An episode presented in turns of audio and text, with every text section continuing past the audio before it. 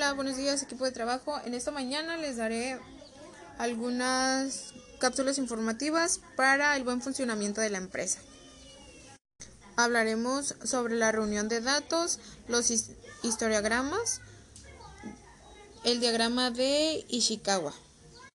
La recolección de datos se refiere al uso de una gran diversidad de técnicas y herramientas que utilizamos para los sistemas de información, los cuales pueden ser los cuales, ya, los cuales pueden ser la entrevista, la encuesta, el cuestionario, la observación, el diagrama, el diagrama de flujo y el diccionario.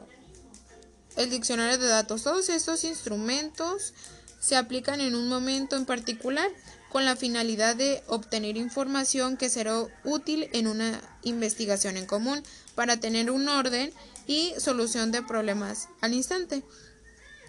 También sirve para la, reclutación de personal y causas de la empresa en general. Continuamos con histogramas. La utilidad del histograma tiene que ver con la posibilidad de establecer de manera visual, ordenada y fácilmente comprensible todos los datos numéricos estadísticos que pueden tornarse difíciles de entender. Estos pueden ser completados de acuerdo a la complejidad del diseño. A la complejidad del diseño, la frecuencia de los valores y valores entre sí. Normalmente las frecuencias son presentadas en el eje vertical y en el horizontal se presentan los valores de cada una de las variables que aparecen en el histograma como barras bi o tridimensional. Para finalizar, hablaremos del diagrama de Ishikawa.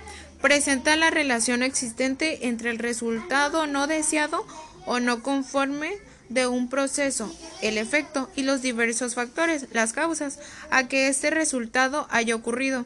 Su relación con la imagen de una espina de un pescado se da debido al hecho de que podemos considerar sus espinas las causas de los problemas de los problemas planteados que contribuirán el descubrimiento de sus efectos. Y estos tres estas tres cápsulas informativas nos van a servir para el buen funcionamiento de la empresa, tener tener buen tener un buen ambiente laboral de trabajo y cumplir nuestras metas.